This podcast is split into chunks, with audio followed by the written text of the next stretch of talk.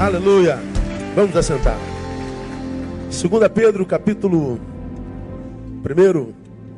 É, nós estamos, para você que vem aqui a primeira vez, nós estamos desde fevereiro numa série de palavras que nós intitulamos é, Fé Fútil, é, o transcendente imanente na experiência religiosa. E nós estamos, portanto, aí há seis meses, né, sete meses, cinco meses nessa mesma palavra Provavelmente a gente vai até novembro nela, né? Porque ela é bastante rica. E nós estamos somando por base esses versículos de 5 a 10, que a gente sempre faz uma, uma, uma, uma recapitulaçãozinha rápida, é para que você não fique voando, você que veio a primeira vez, dá para pegar. Todas as palavras estão lá no canal da igreja, como no Face da igreja, no Instagram, Instagram da igreja, acho que também está. Então você pode ver. Então está aí, é, versículo 5 diz assim: Por isso mesmo, vós, empregando toda a diligência, acrescentai a vossa fé. Então está falando de uma fé que nós precisamos acrescentar algo. Fé é um dom de Deus. Então é algo imanente. Mas está dizendo que nós é algo transcendente. Vem de lá, vem de fora, transcende a humanidade.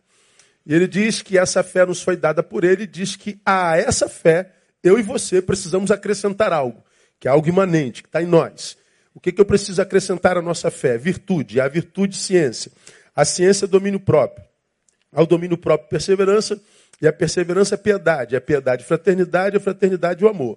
E ele explica por quê? Que eu tenho que acrescentar à fé essas coisas.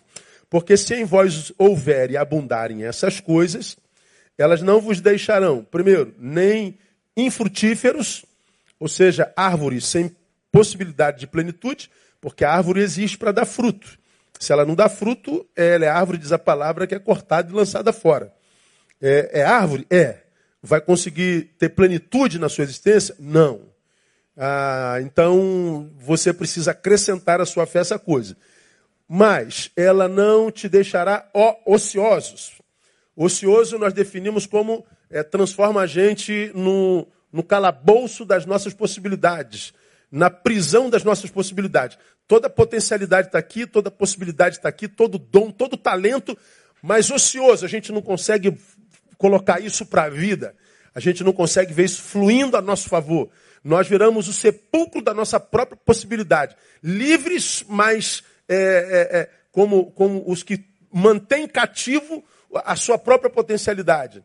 E mais, lá no versículo 10, portanto, irmãos, procurai diligentemente fazer firme a vossa vocação, eleição, porque fazendo isso, nunca, jamais tropeçareis. Ou seja, você não vai viver interrupção de processo. Você começa, vai bem, vai bem, pum, tropeça, cai e começa de novo. Vai comer, nananã, pum, tropeça, cai e vem de novo. Aí você tenta mais, tum, tropeça, cai. Bom, quem vive nesse, nessa interrupção de processo, começa, cai, vamos começar de novo. Cai, começa de novo. Você faz isso uma, duas, três vezes. Chega uma hora que você não tem mais força para recomeçar porque você já não acredita mais na vida. Você já foi dominado pela, pela fraqueza, pelo fracasso e pela desesperança. Então o que, que a palavra está dizendo? Você recebeu fé de Deus? Graças a Deus, eu creio. Pois bem, a fé em si mesma não se sustenta. Ela precisa de um acréscimo, de um suplemento.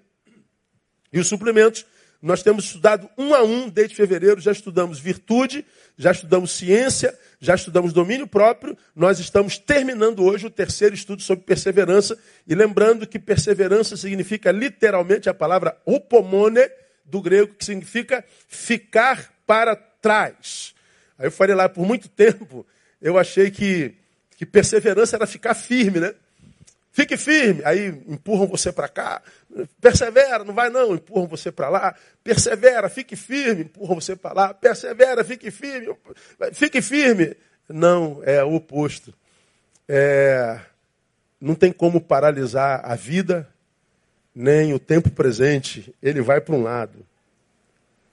E esse tempo presente vai alheio à vontade de Deus, à palavra de Deus, ao Deus da palavra e você vê todo mundo se corrompendo, todo mundo vivendo segundo a sua própria vontade, e o texto está dizendo, Neil, persevera, fique para trás. Uma coisa é ficar, é, é, é, viver essa estabilidade, esse ficar firme, fixo, sendo empurrado. É, mas isso não é perseverança, isso é força. A outra é ficar firme, completamente livre, deixando a, a a, a vida transcorrer como está transcorrendo e você ter a coragem, a maturidade, a hombridade, a santidade de ficar para trás do sistema que caminha sem Deus. Isso é perseverança. Não é?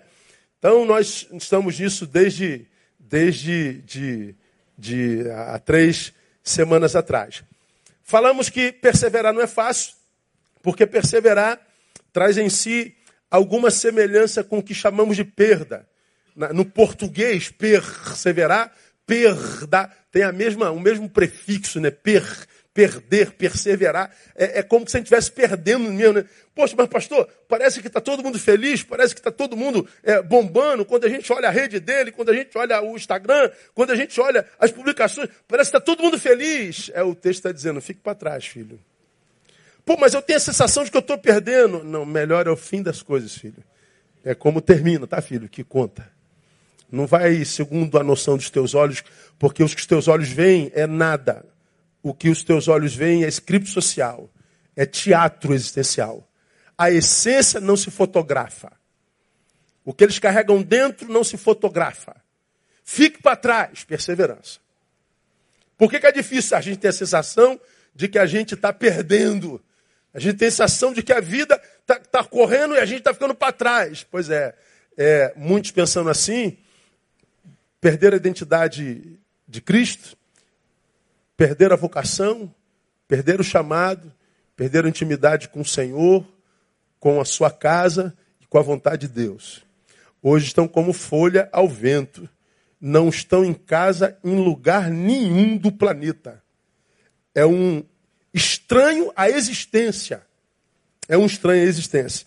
Ah, viver assim deve ser absurdamente é, terrível. Portanto, se, se é, é, é uma aparente perda, significa dizer, portanto, que perseverar nunca seria uma atitude de maioria.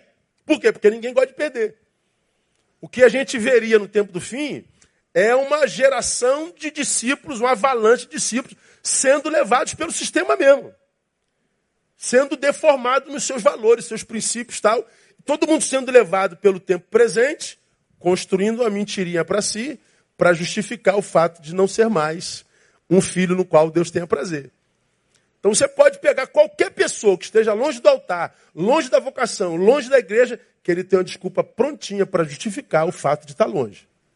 Pode, faz um teste amanhã. Conhecer alguém que é crente, não é mais. Por quê? Pergunta a ele, ele tem uma resposta prontinha. Culpado é o pastor, culpado é o porteiro, culpado é o banco, culpado é o frio, culpado é o papa, culpado é tudo. Ou seja, eu tenho plena razão para estar bem longe da vontade de Deus. Pois é, é auto-engano, né?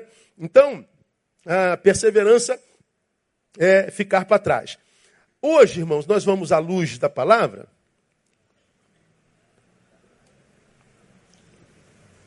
ver algumas áreas nas quais a Bíblia é clara quando fala sobre perseverança. No que, que nós devemos perseverar? Bom, primeiro, essa, questão existencial já, já seria o suficiente. Eu só vou dar mais um, mais um, botar uma cerejinha no bolo para ficar o bolo mais bonitinho e mais claro. Porque se eu sei que o mundo está indo de mal a pior, como diz Timóteo, os homens irão de mal a pior, enganando e sendo enganados. Então não tem jeito.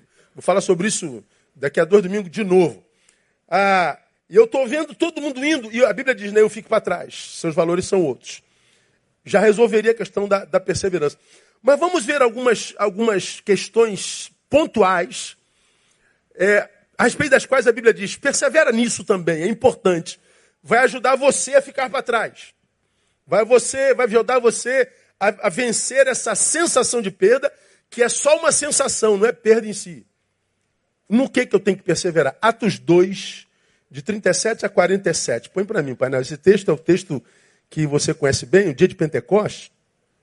Quando o Espírito Santo desceu, o dia da promessa, ó, fiquem em Jerusalém até que do alto você seja vestido de poder. Eles ficaram em Jerusalém.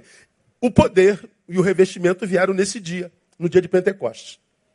O Espírito Santo desce, Pedro fica em pé, prega a palavra, 3 mil pessoas se convertem. E dali a palavra foi sendo propagada, como a gente conhece bem essa história. Bom, no capítulo 2, começa a aparecer algumas marcas dessa nova comunidade de discípulos. E uma das primeiras palavras apostólicas sobre essa comunidade. Atos 2,37 diz assim: ó, E ouvindo eles isto, compungiram em seu coração e perguntaram a Pedro e os demais apóstolos: Que faremos, irmãos? Ouvindo eles isto, o quê? O que Pedro pregou. Quando o Espírito Santo desceu, Pedro ficou em pé e explicou lá no dia de Pentecostes, onde era uma festa é, internacional. Haviam ali pelo menos 17 nações representadas, 17 línguas, vinha gente de todo canto. Pedro prega em aramaico, cada um prega, entende na sua língua, e Pedro explica a história do Cristo. Pedro prega e o Espírito Santo faz com que o coração deles sejam compungidos, o coração seja tocado, quebrantado. Pedro, nós entendemos essa palavra, nós, nós aceitamos essa palavra. E o que, que a gente tem que fazer agora, depois da palavra? Aí Pedro responde lá: é, Arrependei-vos e cada um de vós seja batizado em nome de Jesus Cristo para a remissão de vossos pecados e recebereis o dom do Espírito Santo.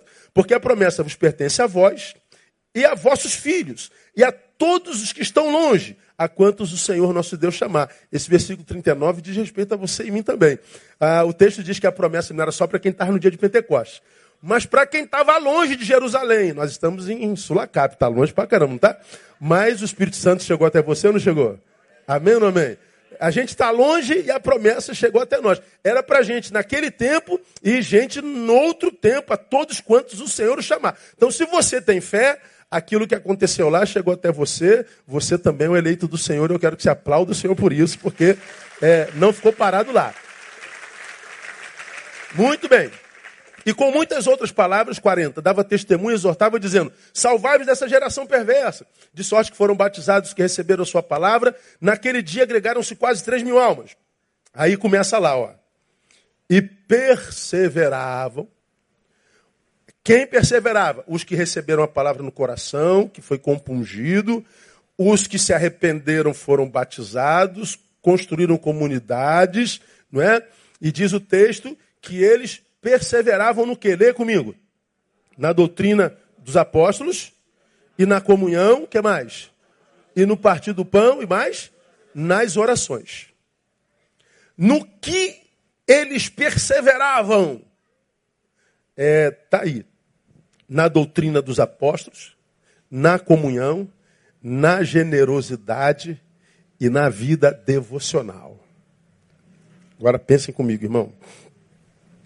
Perseverar é ficar para trás, não é? Fique para trás. Por que, que a Bíblia, lá no início da igreja, Atos capítulo 2, na descida do Espírito Santo, faz questão de salientar no início da comunidade que eles perseveravam nisso aqui, na doutrina dos apóstolos, na comunhão, partir de pão, na generosidade, na oração, na vida devocional. Por quê? Por que, por exemplo, perseverar na doutrina dos apóstolos? Porque seria comum abandonar a doutrina dos apóstolos. A regra, no final, seria que a doutrina fosse desprezada que a palavra fosse desprezada. A regra seria abandonar a doutrina de Jesus Cristo, abandonar a doutrina dos apóstolos. Ora, quando a Bíblia diz persevera na doutrina, ora, quando você vê tantos dos seus irmãos abandonando a palavra, fechando a palavra, dando as costas para a palavra, o que, que o texto está dizendo? Fique para trás. Ou seja, permaneça na palavra. Continue na palavra. Não abra mão da palavra. Ah, mas pastor, ninguém mais. Teu nome não é ninguém. Você tem um nome, você tem uma personalidade. Cada um dará conta de si mesmo a quem? A Deus. Deixa que vão. Deixa que ridicularizem a palavra. Deixe que diga que é a história da carochinha. Diga que não acredita mais. Deixa que digam que virei ateu. O problema de cada um. O texto está dizendo, fica para trás. Por que, que eu tenho que perseverar na comunhão? É porque nos últimos tempos, viver com seria uma arte.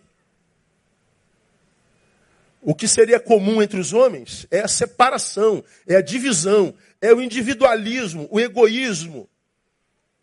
Nós perderíamos a capacidade de convivência, de viver com e com saúde.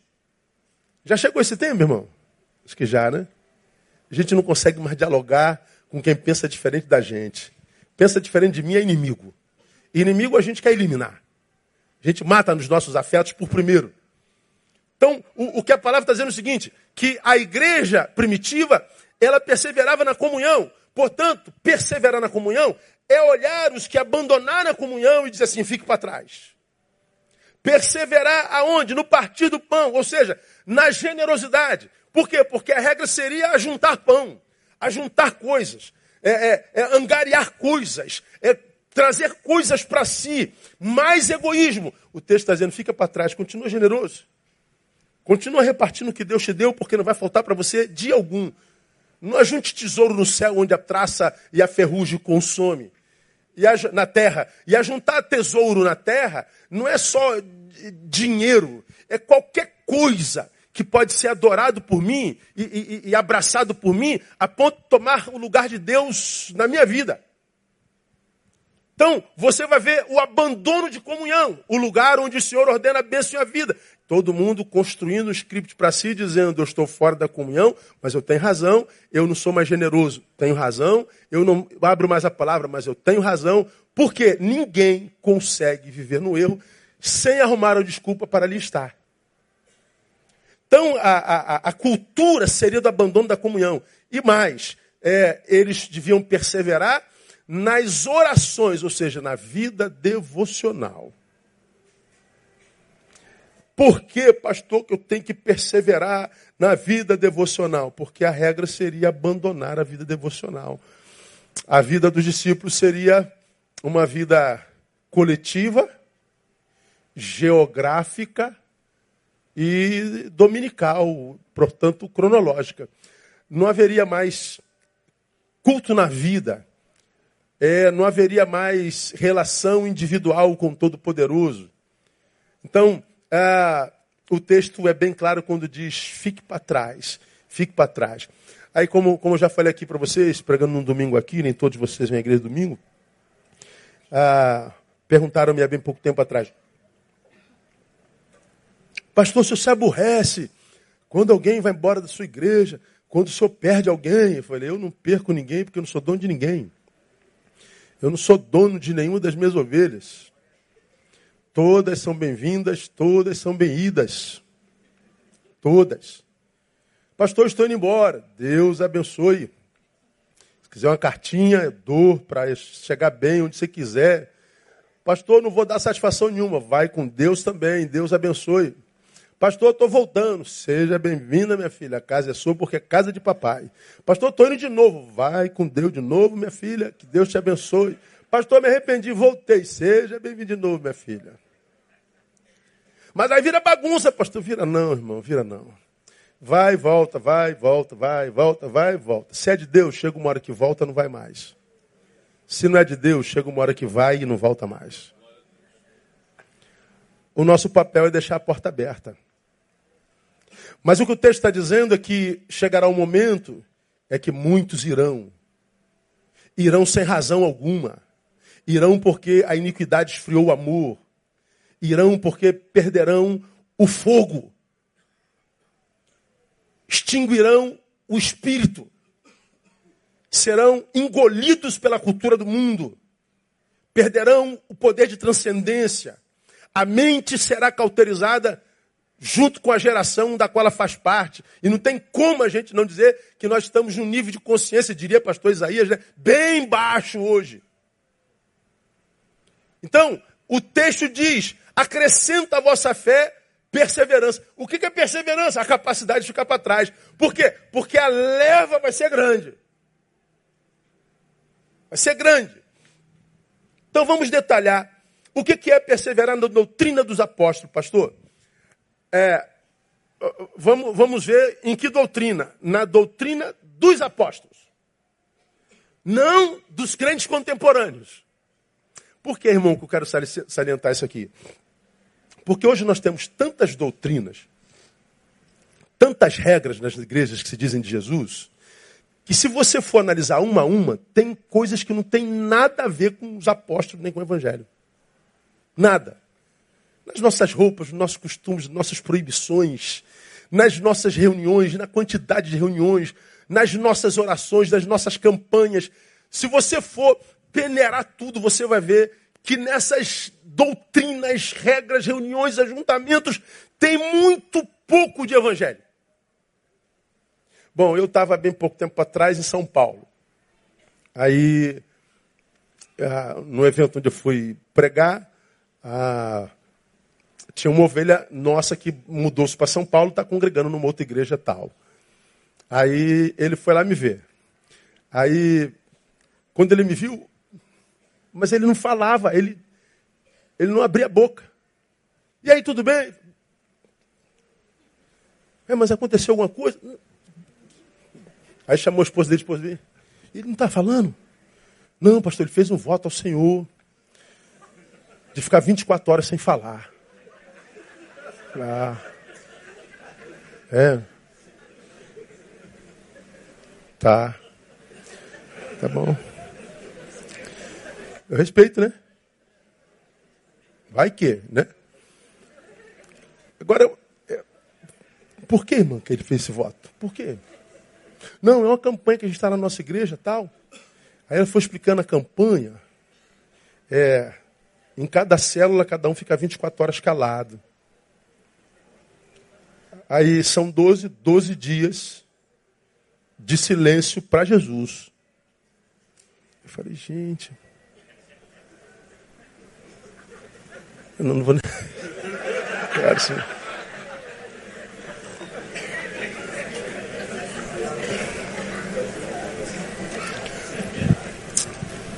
Eu falei, e para que, que é mesmo? Para a gente ouvir Deus. Falei, ah, então tem sentido.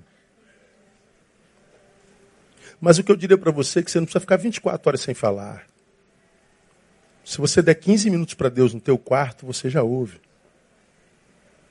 Quando o salmista diz: Aquietai-vos e sabei que eu sou Deus, você já me viu pregar sobre isso aqui? Só se sabe Deus no silêncio. No barulho só tem informação sobre ele. Saber e ter informação é diferente. Só na quietude. No vucu-vucu não se ouve Deus.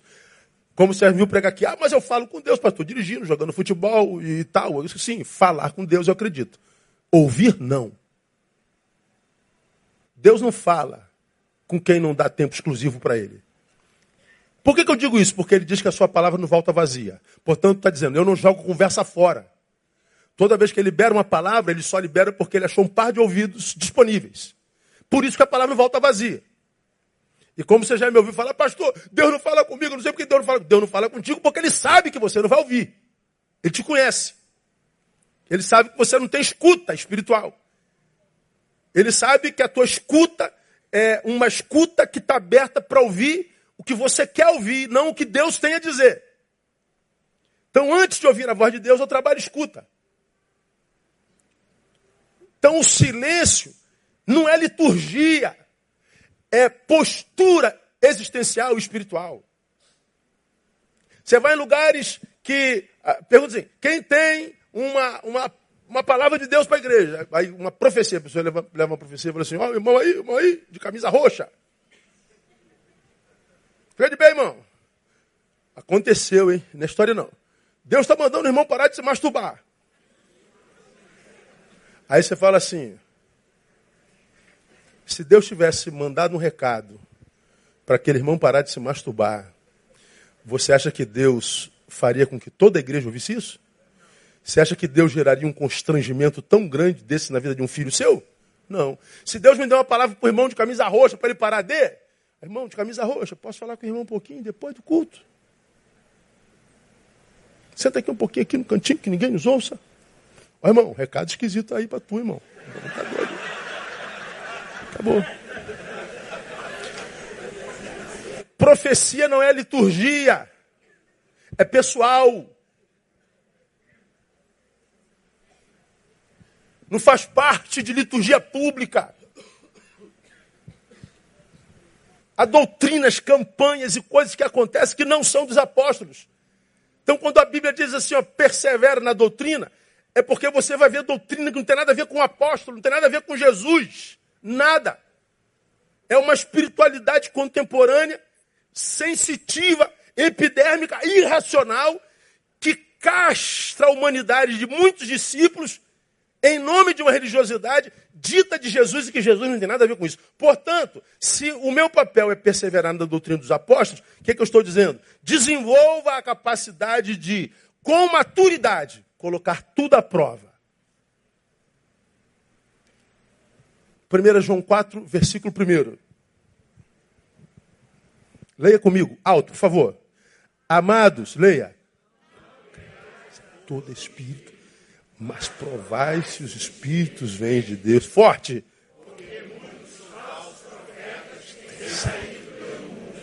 Não cresça todo espírito, mas provai se os espíritos vêm de Deus.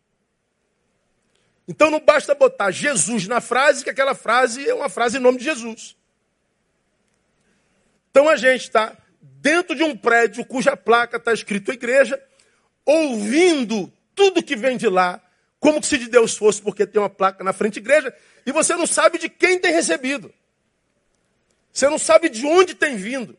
E não tem maturidade para discernir se o Espírito é de Deus ou não. O que, que acontece? Dentro da igreja, gente encalacrando a vida, embaraçando a vida toda. Ora, não tem jeito, não tem fé que mantém de pé um sujeito que foi enganado pela aspas igreja de Jesus. Então você tem que ter por, que pôr tudo à prova. Mas veja, eu salientei com maturidade. Por que pôr tudo à prova com maturidade? Por que, que tem que ter maturidade? Para que a gente não caia no outro extremo, né? Aqui a gente acredita em tudo. Inocente. E aqui tu vira um herege, não acredita em nada. Aqui tu é um religioso castrado, mas lá do outro lado você é um libertino. Veja Gálatas 5,13. Porque vós, irmãos, foste chamados o quê? A liberdade. Mas não useis da liberdade para dar ocasião à carne. Antes, pelo amor, servir uns ao outro. Então ele está dizendo, eu não fui chamado para ser um religioso é, manipulável. Mas também não fui chamado é, é para ser um libertino irresponsável sem, sem, sem, sem, sem, sem estar debaixo de autoridade, sem estar em comunhão, um, um, um burro chucro no pasto sem dono. Não, é sempre o caminho do meio. Sempre o caminho do meio. Põe tudo à prova. Para que a gente não perca tempo vivendo doutrina que não tem a ver com apóstolos. Porque é, se de um lado eu devo duvidar de tudo e buscar prova e veracidade, do outro lado eu posso me julgar o dono da verdade, não ouço mais ninguém, me transformo num libertino. Eu acho que vivemos nesse tempo desequilibrado, a gente acha muito facilmente os dois. O religioso, que bota aquela roupa de, de, crente que a gente conhece, aquela linguagem de crente, aquele trejeito de crente, mas não tem nada de ser humano ali não sabe dar uma palavra de graça. Diz que todo mundo vai para o inferno por causa disso, vai para o inferno por causa daquilo, vai para o inferno, a mão do Senhor vai pesar. Olha o leito, irmão, olha o leito, irmão, olha o leito, irmão. Esse pessoal adora leito, que eu não sei que, que diacho de leito é esse. E, e, e olha o leito, é, o, é, o, é, o, é, o, é a espiritualidade do medo, e a gente tem medo de Deus. Meu Deus, eu pequei. É como se eu estivesse diante do, do diabo que vai me, me, me tornar paraplégico. Aí tu vê crente com mais medo de Deus do que paixão por ele. Por outro, te diz, eu não preciso ter medo de Deus. Aí abusa da sua bondade. Não ouve mais ninguém. Eu não preciso de, de, de, de, de mestre, não preciso de pastor. Ah, ah, eu posso dar, só que você não pega na Bíblia uma vez na semana. 99% dos crentes não pegam na Bíblia a semana inteira. E não preciso de nada. Pois é, auto-engano, você está se enganando. Então, ah, o texto diz que a gente precisa achar o caminho do meio. 1 Coríntios 8, 9. Bota aí, painel. Olha lá. Mas vede, irmãos, que essa liberdade vossa não venha a ser motivo de tropeço para os fracos. Eu acho, você já aprendeu aqui, que ser livre é muito mais difícil do que ser escravo. Por isso que as igrejas da escravidão fazem tanto sucesso. Porque na, na, na religião fala assim, você não pode isso, não pode aquilo, não pode isso, não pode. Então tu não faz nada. Ora, porque você não faz nada, você acha que é bom crente. Porque te deram um script, te deram um curral, tu está dentro do curral fazendo tudo que, que te disseram que você tem que fazer. Não interessa o que, que acontece dentro, o que, que você carrega dentro. teu ódio, tua, tua, tua dureza de coração, a sua irresponsabilidade, seu desinteresse pela dor alheia, sua falta de vida é, devocional, não interessa. Mas eu estou aqui, eu estou com a minha roupa, eu estou fazendo nesse horário, naquele horário, tudo bonitinho e tal. Eu estou aqui escravizado, nem concordo com tudo isso, mas disseram que é isso aqui que Deus gosta, eu vou fazer. Então você está é, tá livre da culpa, porque você está fazendo o que disseram que você tem que fazer. Agora, quando entra o evangelho fala assim, ó, ô irmão, pode tirar essas correntes aí do braço aí, da perna? Derruba essas cercas aí, você pode tudo. Como assim? Posso tudo? Pode. Não, pastor, fala isso para mim não. Tem sangue, Deus tem poder. Pode. O senhor está dizendo que eu posso beber? Pode. E fumar? Também. Adulterar? Também pode. Matar? Pode também. Que é isso, pastor? Que evangelho é esse? Esse é o evangelho da liberdade. É o evangelho que não me abençoa com cercas para me libertar da minha pior versão. É o evangelho que derruba a cerca e me capacita para alimentar a minha melhor versão. Eu não deixo de fazer porque me proibiram. Eu não deixo de fazer porque a minha consciência foi mudada.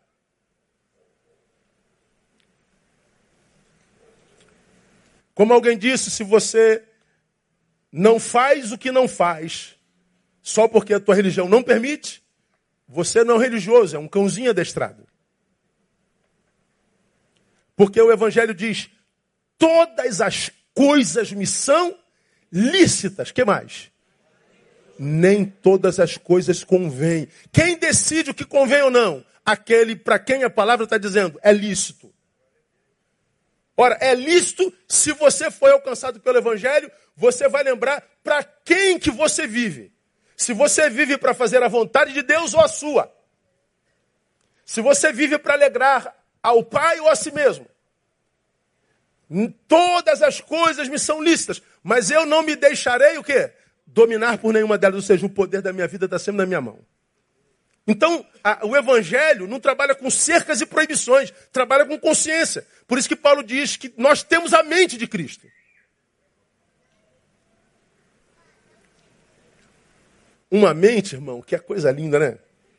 Que tem, diz o texto, todo o poder no céu, na terra e debaixo da terra. Agora pense, o que, que, é isso?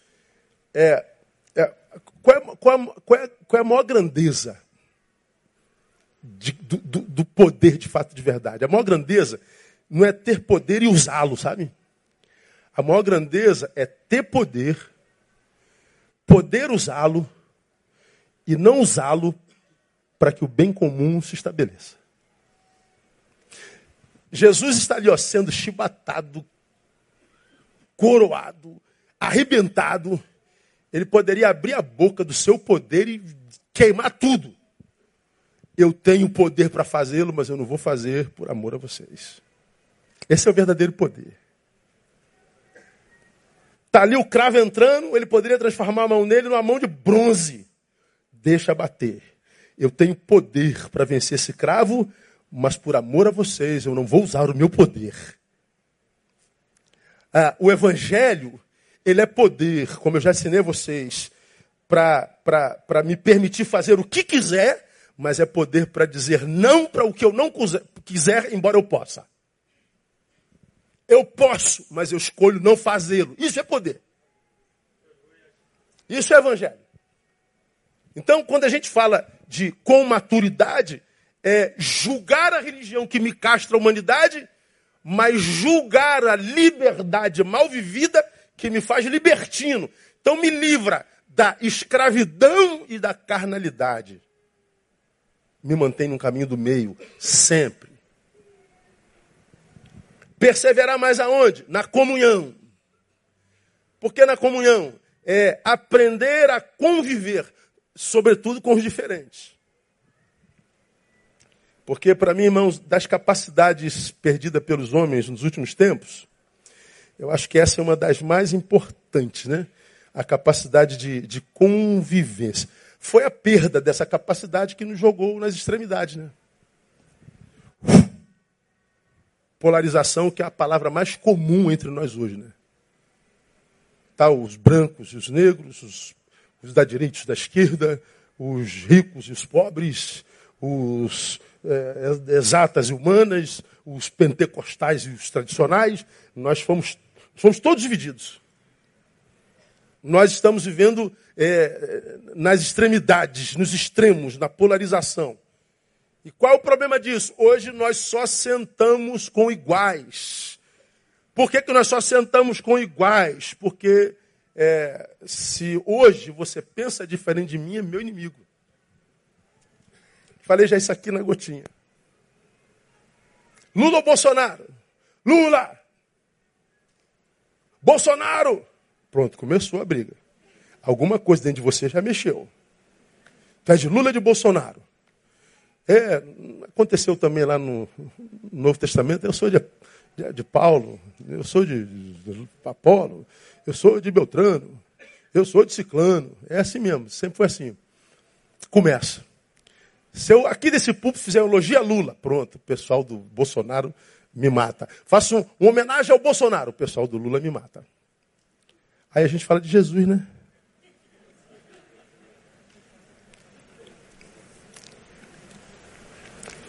Aí a gente perdeu a capacidade dialogal. Você se lembra quando lá da, das eleições, eu fiz uma gotinha e peguei uma frase de alguém que publicou: Nós precisamos nos unir contra eles. O, o, o, o candidato anti-PT estava aí, que hoje é presidente. Nós temos que vencer a ideologia deles, temos que vencer o fascismo deles, nós temos que nos unir contra eles. E uns se uniram para cá, outros se uniram para lá. E só se vê pedra, pedra, pedra. Crente daqui, crente daqui. Então tem a igreja que só entra gente vermelha, tem a igreja que só entra gente amarela. Os da direita, os da esquerda. E um não visita a igreja do outro, nem da paz do Senhor, que, é, que, é, que morra e tal, e a gente não dialoga mais, se dialogar, se tocar no assunto, deixa Jesus de lado, cai na pancadaria, não tem jeito. Nós nos polarizamos. Bom, o, o, o de cá, pleno de razão, o de lá, pleno de razão, mas eles perderam a capacidade de dialogar. Nós temos que nos unir. Nos unir contra quem? Contra eles. Agora, eu lá naquele dia eu perguntei assim: e se ali tem o Jeová? Fica de pé, Jeová, por gentileza. Não, essa camisa tá ruim. Essa camisa... Senta, Jeová. Essa camisa não dá, não. Pode sentar. Essa. Levanta, Jeová. Nós. Nós vascaínos somos misericordiosos. O flamenguista mesmo Vasco? Só se for tu, filho. Porque só se for tu. Ô, ô Maikson, fica de pé. Aí o Jeová é de direita. O Maikson é de esquerda. Bolsonaro e Lula. Ô, ô Maikson, nós temos que nos unir contra ele. Aí o de lá diz assim: Ô, ô, ô, ô, Ricardo, nós temos que nos unir contra eles. Eu falei, engraçado, mas se vocês forem irmão em Cristo, vocês vão se unir. Se, se unir contra quem? Vocês não são irmão?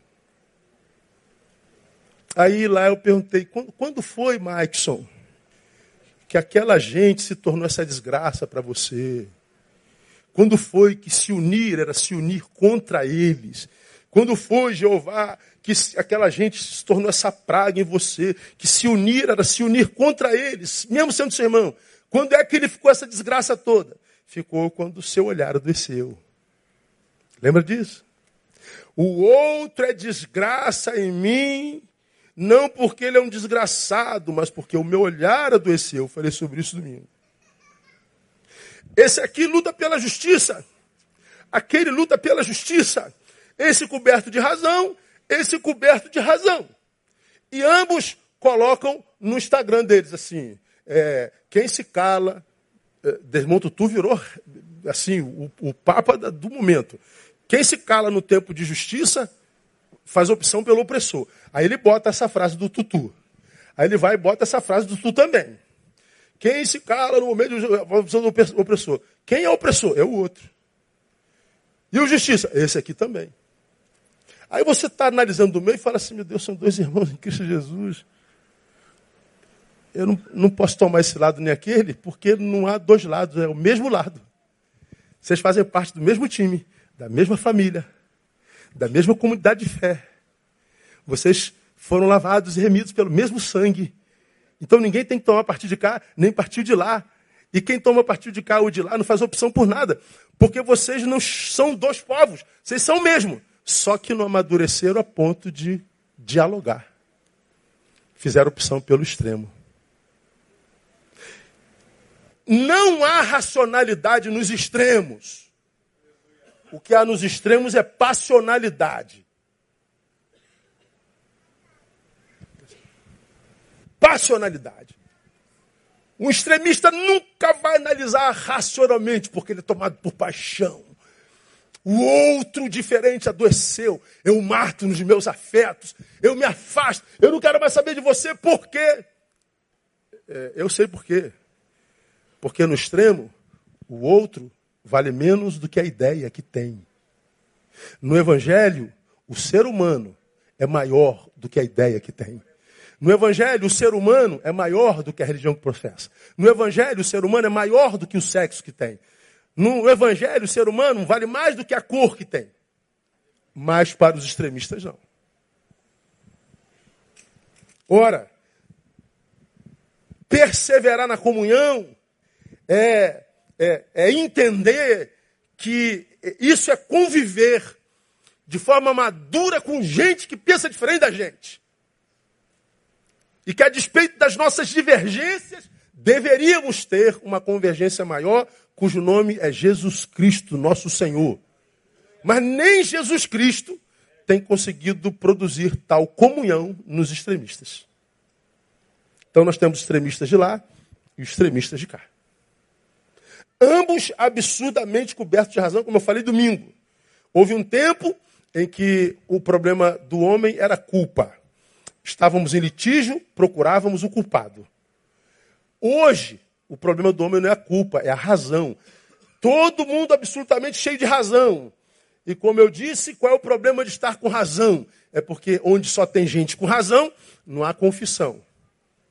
Portanto, não há cura, porque a Bíblia diz: confessai os vossos pecados uns aos outros para seres curados.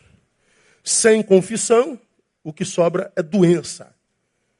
E aí publicou hoje aí por mais confissões e menos acusações, não é? Só para quem vive em comunhão. Eu acho que porque Deus sabia disso, ele escreveu Hebreus 10, 22. Tudo antevisto na palavra, fácil de se ver. Olha, ver se Deus não sabia disso. Cheguemos-nos, pois, com verdadeiro coração, inteira certeza de fé, tendo o coração purificado da má consciência. Ó, a consciência extremada contamina o coração. Então, purifica o coração que foi é, é, é, tomado por má consciência e o corpo lavado em água limpa. Aí ele diz: retenhamos inabalável a confissão da nossa esperança, porque foi aquele que fez a promessa. E consideremos-nos uns aos outros, comunhão para nos estimularmos ao amor e às boas obras, não a divisão. Não abandonando a nossa congregação, como é costume de alguns. Olha, lá no ano 60, o extremismo na consciência desse coração que não consegue convivência congregacional. Então purifiquem-se da vossa consciência que adoeceu o seu coração. Voltem para o Evangelho e acrescentem a sua fé, perseverança. Fiquem para trás, deixe os extremistas para lá e, e seja apedrejado pelos dois. Mas mantente no caminho do meio. Diga que você não é de Polo, nem de Paulo, nem de Bolsonaro, nem de Lula. Todos somos de Cristo Jesus, no nome de Jesus. Mas hoje é difícil demais, não é? Perseverança no que? Vamos terminar. No partir do pão. Generosidade que me tira do centro do mundo e me faz incluir outros no meu próprio mundo. Isso tem a ver com o que? 1 Coríntios capítulo 13, verso 5. Não se porta inconvenientemente. Paulo falando do amor. Não busca o quê? Você já ouviu isso? Seus próprios interesses. Tem um sermão que pega só sobre isso. No amor de Cristo, somos batizados por solidariedade, de modo que nós somos tomados por um amor que busca, só que não os seus próprios interesses. É um amor que está em atividade, não é um amor contemplativo, sensitivo, discursivo, é um amor que está em busca, é um amor que se movimenta, é um amor que se mensura, que se vê, mas ele não busca seu próprio interesse. Por quê? Porque no, no, no, no amor do Evangelho, no qual nós precisamos perseverar, a, o mundo sempre cabe a alguém. Não existe carreira solo no Evangelho. No amor de Cristo, o mundo de todo discípulo se alarga. Ou seja, nunca será o mundo de um homem só. Jamais. No Evangelho, nunca. Nunca. Então, no partir de pão, é dizer que eu, eu sou alguém que não constrói muros, constrói pontes. Eu sou alguém que não me satisfaço em estar satisfeito nas minhas carências. Eu me satisfaço usando minha satisfação para satisfazer a outros. Eu só me realizo quando realizo alguém. Eu só me sinto pleno quando eu ajudo alguém por causa da plenitude que me foi gerada a alcançar a mesma coisa. Ou seja, quando eu faço por alguém o que alguém fez para mim. Por que, que a gente se alegra nisso, irmão? Porque a gente pode orar, né? A gente pode orar, Pai nosso que está no céu, santificado seja o vosso nome, venha ao céu. O pão nosso que Jesus perdoa as nossas dívidas. Diga. Assim como nós perdoamos. O que, que você está orando? Faz comigo da mesma forma como eu faço com os meus próximos. Deus, o que tu vistes teu servo fazendo a outro, faça comigo. Se Deus te tratasse como tu tratas alguns semelhantes seu, como é que Deus te trataria?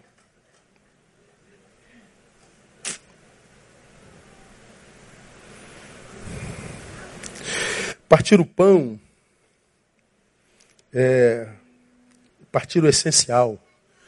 O pão é o símbolo arquetípico daquilo que faz a manutenção da vida. Ah, eu estou correndo atrás do pão de cada dia. Você está correndo atrás daquilo que faz a manutenção da existência. Você não come só pão.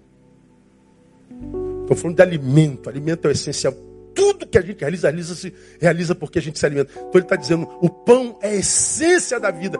É, compartilhar o pão é compartilhar a tua melhor parte. É, é compartilhar aquilo que te é precioso, aquilo que te é caro. Compartilhar o pão é, embora você esteja desejoso de fazer isso demais, é não se retirar para si totalmente. Claro que você tem que se retirar para si para ter um tempo para si. Como já disse aqui, deixe-se em paz por um tempo, mas não dá para viver só para si. Quem tem em si a única razão para a vida, perdeu a razão para viver. Não há em você o suficiente para gerar plenitude em você. Eu termino nas orações.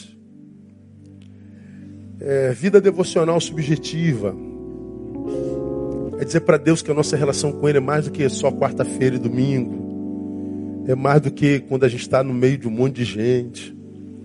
É uma relação que a gente desenvolve com Ele não só quando a gente precisa de, de cura, de emprego, de marido, de mulher, de alguma coisa, quando a gente está deprimido. Não, Deus, eu, eu não tenho necessidade de nada, mas eu estou aqui na tua presença, porque eu, a tua presença é o que eu busco, não o que tua presença gere em mim. É como nós já definimos oração. Oração é o que transforma o nosso encontro com Deus em relacionamento. Prega uma palavra para nós, é Deus falando comigo. E essa palavra toca meu coração. Mas ainda é um monólogo. Quando eu oro, Sou eu falando com Deus. A palavra ele fala comigo. Quando eu oro, eu falo com ele. Quando ele fala, eu falo, é diálogo, é relacionamento. Se só ele fala, mas eu não, não é relacionamento.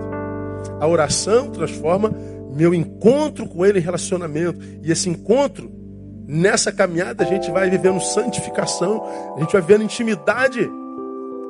E aí o caráter dele vai sendo gerado em nós e a, a sua, a sua forma de viver o seu projeto de vida para nós se estabelecendo, mas porque a gente transformou o nosso encontro em relacionamento.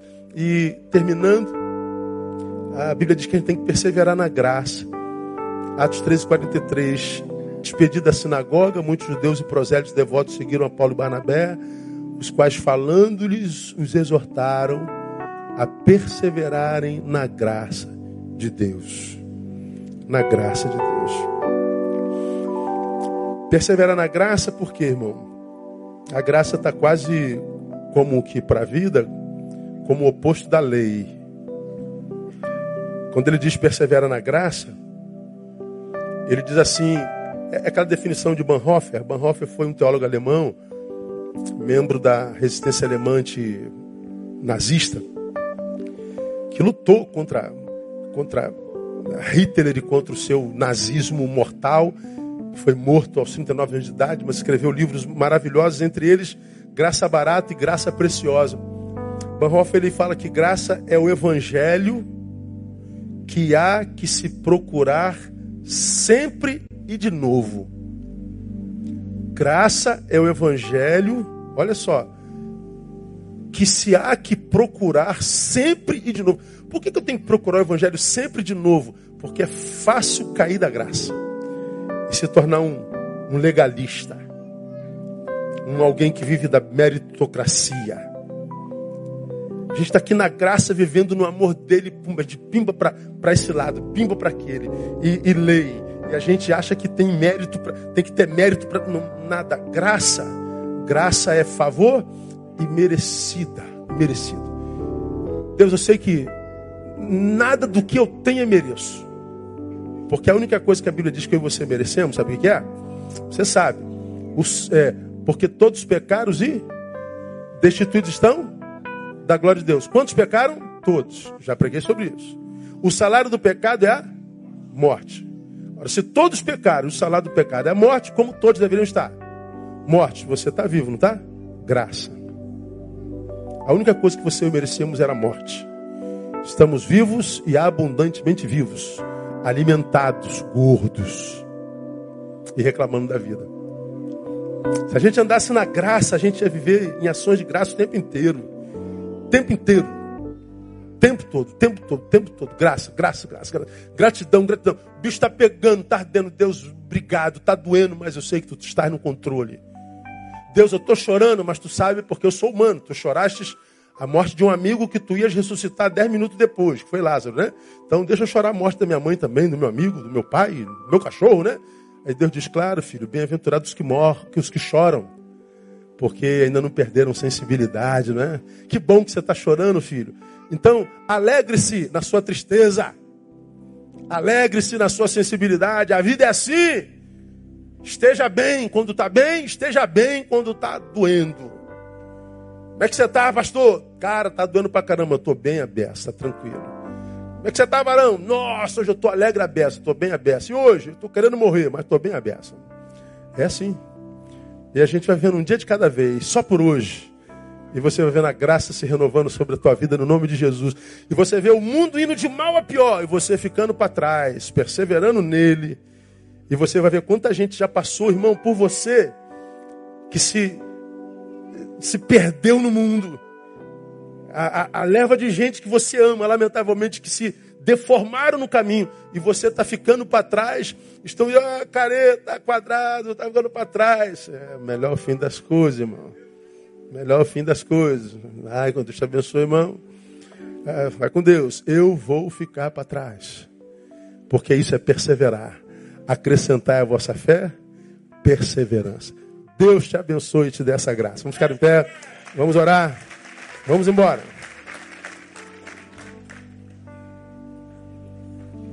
Hoje ficou complicado aqui pro pessoal daí, né? Vamos orar. Pai, muito obrigado. Oh Deus, muito obrigado. Tua palavra é linda. Queremos ficar para trás. Queremos essa força.